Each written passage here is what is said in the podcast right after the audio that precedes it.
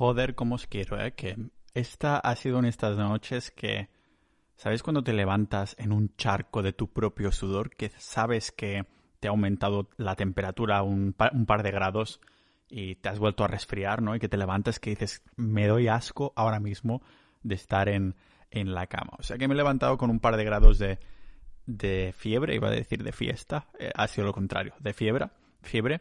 Y es lo que me ha dicho mi Aura Ring, que es este dispositivo que me pongo, que es un anillo en el dedo, y me dice un poco todos los parámetros de cómo he dormido y estas cosas. Aunque lógicamente cuando te levantas en un charco de sudor, tampoco hace falta ser muy inteligente o utilizar la última tecnología para saber que, que has tenido algo de fiebre. Así que hoy he decidido descansar totalmente en casa, que me traigan comida, trampear y todas estas cosas, pero además también me han traído un paquete bastante importante que os pasaré a comentar en un ratito, porque hoy quiero hablar precisamente de esto que me han traído, porque el episodio de hoy trata de la mandíbula, para que nos quede ahí una mandíbula de los dioses y no solo para, para estar sexys, ¿vale? La mandíbula es seguramente el aspecto más uh, importante de nuestro rostro por muchos motivos. El primero es que juega un papel clave, como uno de los estándares de belleza universal, es decir, rasgos que las personas de todas las culturas y razas encuentran atractivos porque son indicadores de salud genética básica. Si nuestro cuerpo radia y salud, inmediatamente somos percibidos como un buen, como un buen partido para tener descendencia. O sea, más probabilidades también de, de supervivencia. Si atraes más, pues quieren reproducirse más contigo y por lo tanto más supervivencia. En cambio, por ejemplo, una mandíbula hundida crea maloclusión, que es cuando la mandíbula superior e inferior no se alinean de forma correcta y lleva muchos problemas, como podría ser, por ejemplo, la apnea del sueño, aunque la apnea del sueño también puede ser por otros motivos, no muchos más, pero uno de estos podría ser el de, el de la mandíbula. Y es normal entonces que de forma selectiva y subconsciente prefiramos parejas con mandíbulas bien formadas por, por este diformismo sexual. Que por cierto, el diformismo sexual no es hacer formas sexuales raras en la cama, sino que son las variaciones de los animales, variaciones físicas, que los hacen más atractivos para el sexo opuesto de su especie, o sea, los colores, el tamaño y todo este, todo este jazz. En el caso de los humanos, la mandíbula es uno de estos factores, aunque la mandíbula como sexy suena un rasgo de belleza aleatoria, está asociado a la, a la salud porque es la primera herramienta biológica que usamos para proveer nutrición. Estamos ahí utilizando la mandíbula para masticar, para comer, para proveer eh, algo que un desdentado tendría más chungo de manejar. Por eso es atractiva, uno de los tantos motivos, ¿no? Se espera que el macho la tenga más fuerte, y la mandíbula también, ah, también más prominente, grande y cuadrada en comparación con la de la mujer, que es más pequeña, menos definida y más como redondeadas. Habrá algunos dioses griegos genéticos que la tendrán ya perfecta, pero ningún hombre queda peor con una buena mandíbula marcada. Así que de forma subconsciente asociamos la, la línea de la mandíbula a lo largo de, de cada lado del mentón a la masculinidad. Así que, ¿quién no quiere tener una mandíbula prominente digna de una escultura uh, de dios griego, no? La buena noticia es que no hace falta tener la lotería genética para tenerla ahí bien marcada, sino que, como digo, la buena noticia es que se puede entrenar y hoy lo vamos a ver aquí en este podcast multipotencial de Pau Ninja.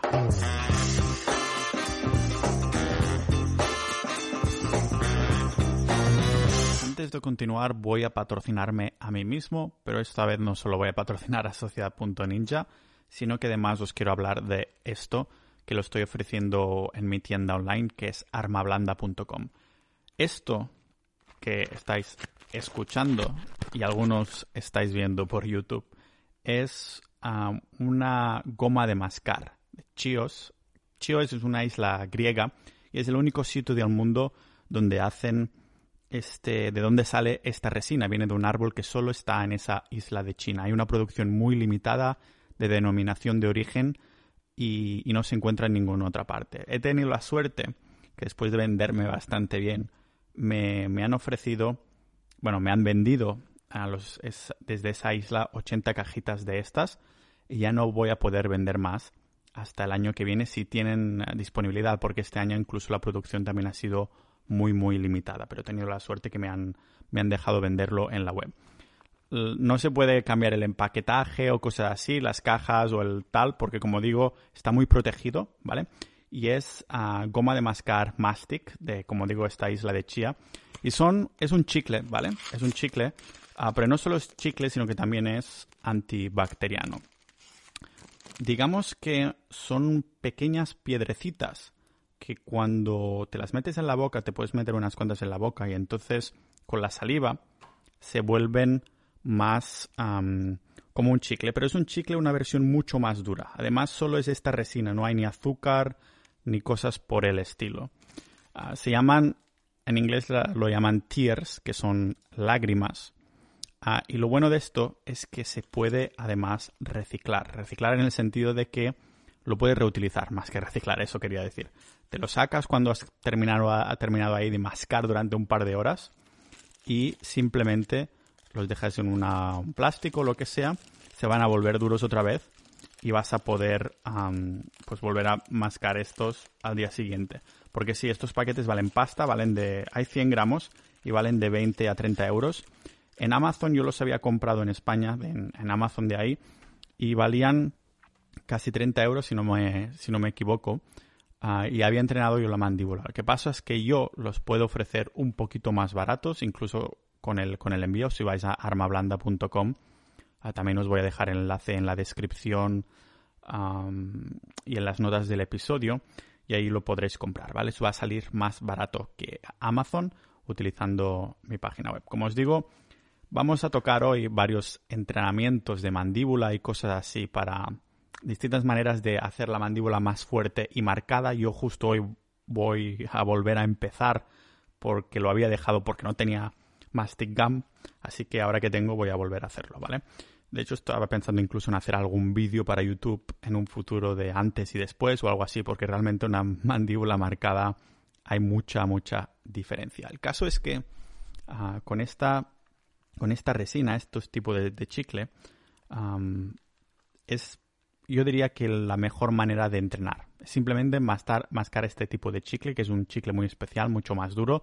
Además también es antibacteriano y lógicamente no lleva azúcar porque es, bueno, de un árbol, es una resina de estos árboles de, de chíos, de Grecia. ¿Vale?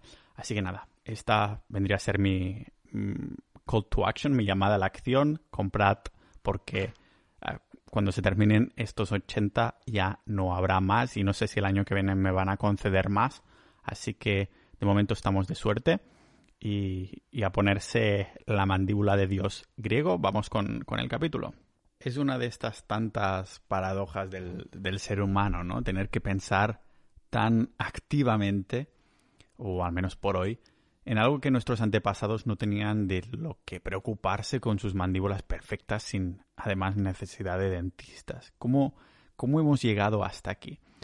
Pues bueno, hace miles de años acostumbrábamos a masticar como cuatro o seis horas diarias. Después empezamos a cocinar y a poder gastar toda esta energía en otras cosas más productivas. Como hemos mm, visto también, ah, todo esto tiene un coste, que en este caso sería bocas más pequeñas, bocas en las que no nos caben nuestros propios dientes. No hace falta ir tan atrás en el tiempo porque no es culpa de los primeros primos que tuvimos ¿no? de, las cavernas. Cuando la revolución industrial se adueñó de la Europa occidental, ahí es cuando vimos que aumentó la demanda de dentistas.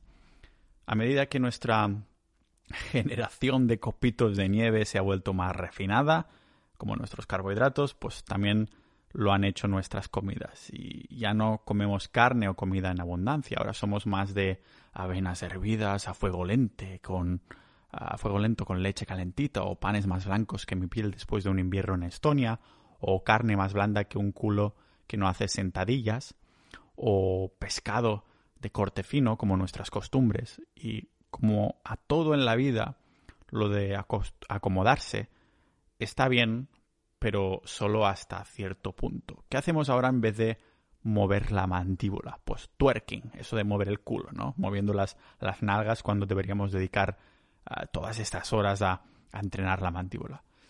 Bueno, nuestros antepasados cazadores y algo recolectores se pasaban horas y horas no solo cazando, pero masticando. Normal que no necesitaran dentista y tuvieran esas uh, bocas tan anchas. Sus músculos y, y huesos estaban en constante entrenamiento diario en la teoría del, humano como, ser carnívoro, se explica por qué seguramente masticamos mucha más carne que plantas y que eso fue un factor de desarrollo de nuestras mandíbulas como, la tenemos hoy. ¿no? Haber domesticado nuestra comida no solo nos ha traído mandíbulas débiles y, dientes que se intentan escapar de nuestras bocas, como si fueran youtubers escapándose de la fiscalidad de España.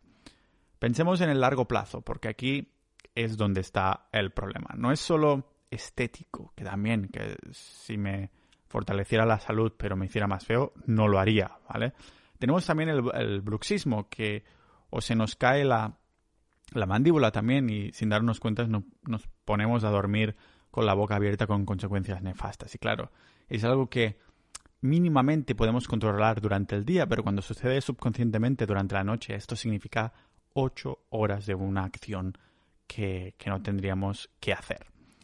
Además, no solo es un trabajo de, proactividad en la mandíbula, también es porque nos hemos, hemos visto que nos, que nos faltaron las vitaminas más importantes, sobre todo a las primeras etapas de nuestra vida, cuando somos bebés.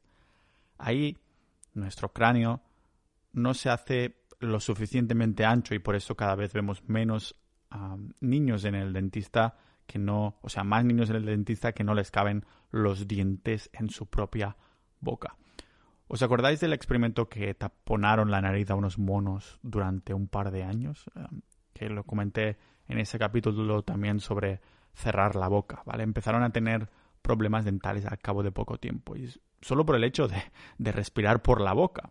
Claro, sus mandíbulas se aflojaron, las bocas se encogieron y los dientes se doblaron hacia adentro y hacia afuera porque, claro, cada vez había menos espacio.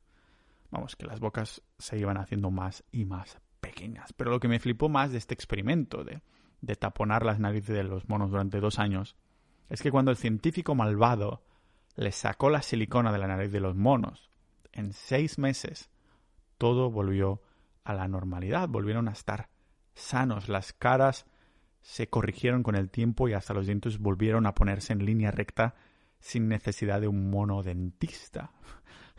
Es que me acabo de imaginar un mono con bata de dentista y esa cosa redonda en la frente. Pero bueno, aparte de pensar en esta caricatura, muchos también pensaremos que si los monos revertieron todos esos horrores en seis meses, que entonces nosotros también podemos hacer lo, lo mismo. Pues malas noticias, porque estos monos siguen la misma línea genética que sus descendientes, es decir, no son tan diferentes de sus tatarabuelos, pero después pones a los humanos en comparación y nos hemos ido acomodando con miles y miles de años y generaciones. Terminamos con unas mandíbulas más débiles que mis ganas de vivir porque cuando la boca no crece lo suficiente, lo tiende a hacer hacia arriba, haciendo que tengamos un paladar más alto y, estrecho.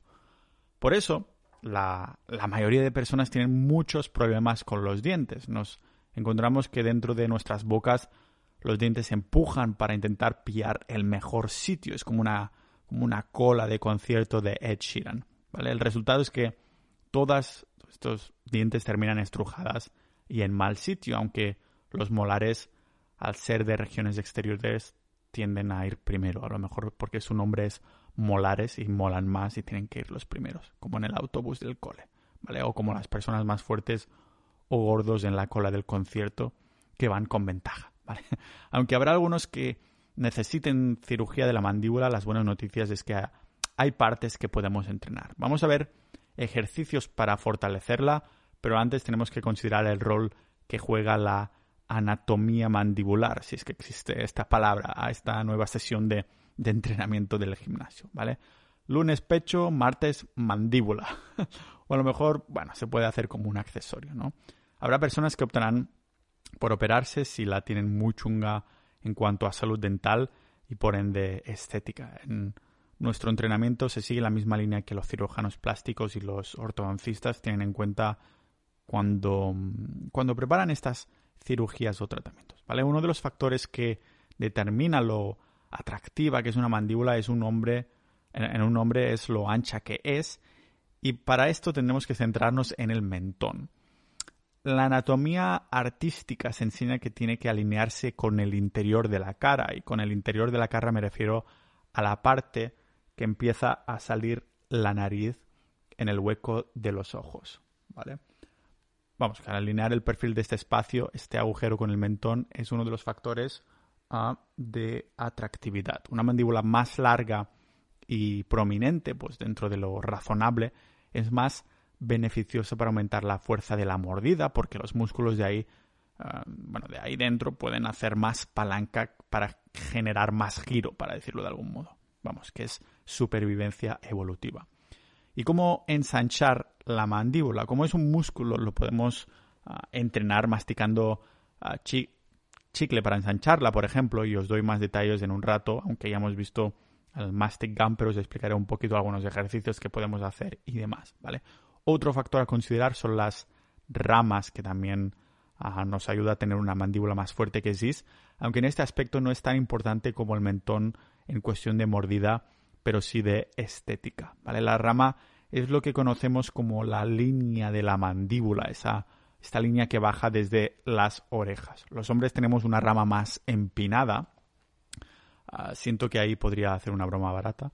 Uh, que va de hacia abajo y ayuda a amplificar la fuerza que hacemos en la mordida o para picar piedra durante, durante toda la noche. ¿vale?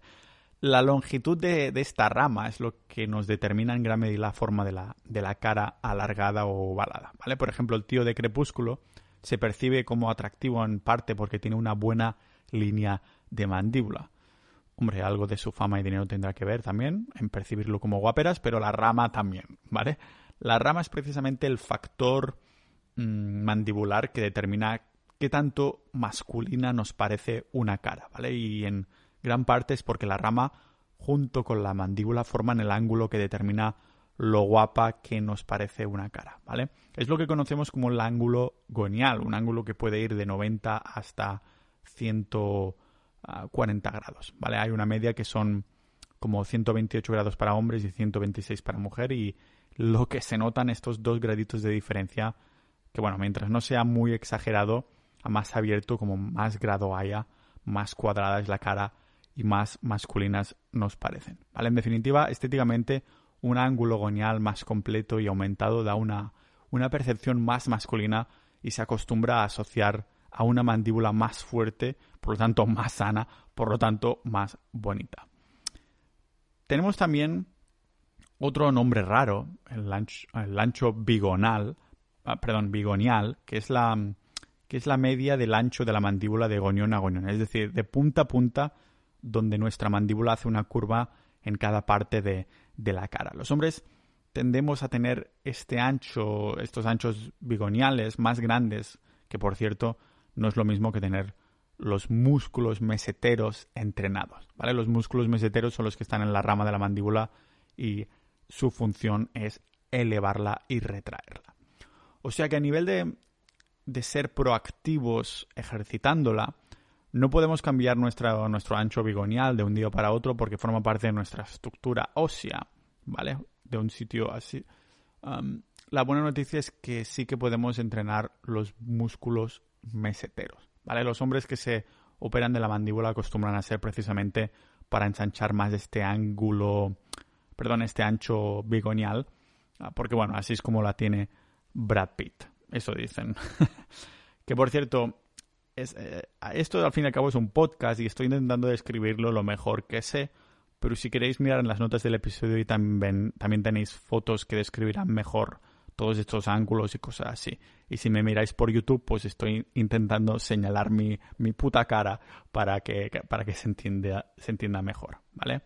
O sea que el, que el ancho bigonial es más ancho, estirando la boca hacia afuera y haciendo que toda la forma de la cara sea más corta y cuadrada, lo que resulta que en, bueno, en una relación entre el ancho y la altura del rostro más corta, lo que se considera como atractivo en los hombres.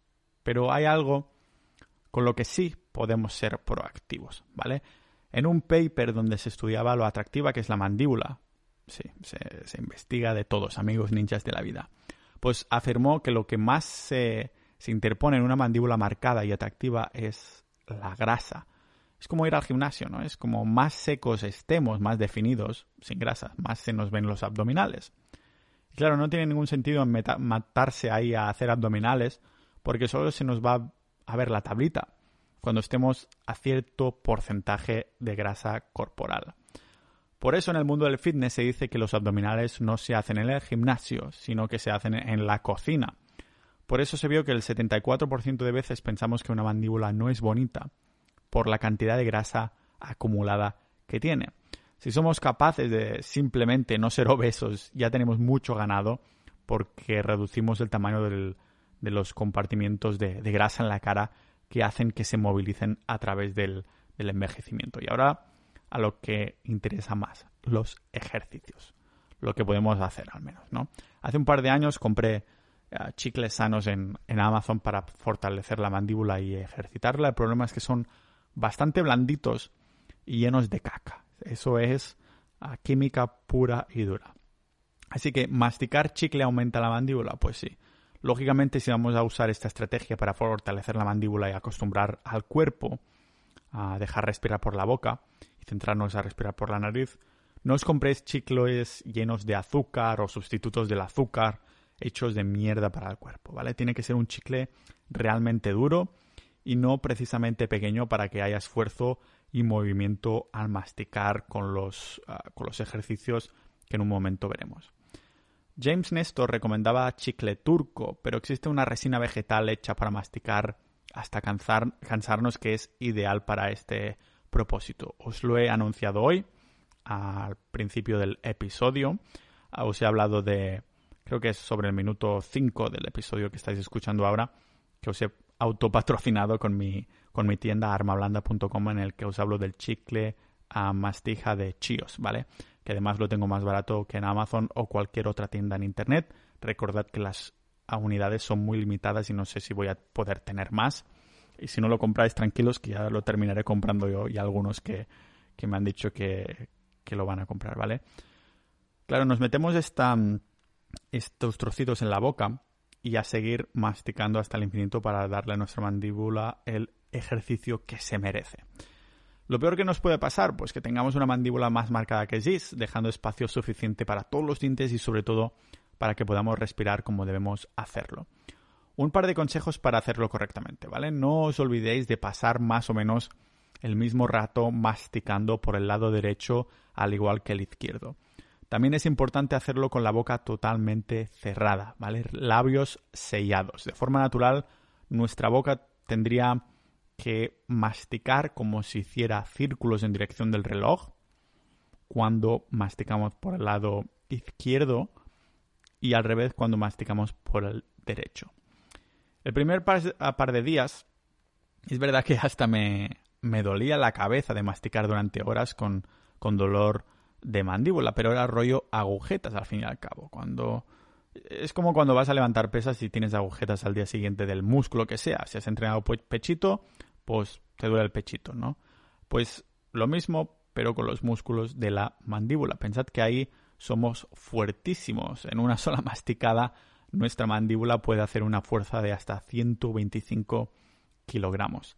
Imaginad si la tenemos atrofiada que ahora la usamos solo para comer gachas de avena. ¿Por qué, la evolución natural nos ha, nos ha llegado a hacer, o sea, a hacernos tan fuertes de mandíbula, ¿no? Yo no creo que sea casualidad. Por eso hipotetizamos que tal vez el humano es carnívoro. No sería para comer verduritas si nuestra mandíbula está equipada para yo poder hacer estas mordidas de 125 kilos. Lo creáis o no, también se puede mejorar la mandíbula haciendo postura facial para los que no queréis gastaros dinero, aunque es bastante menos incómodo, pero bueno, ahí está, ¿vale?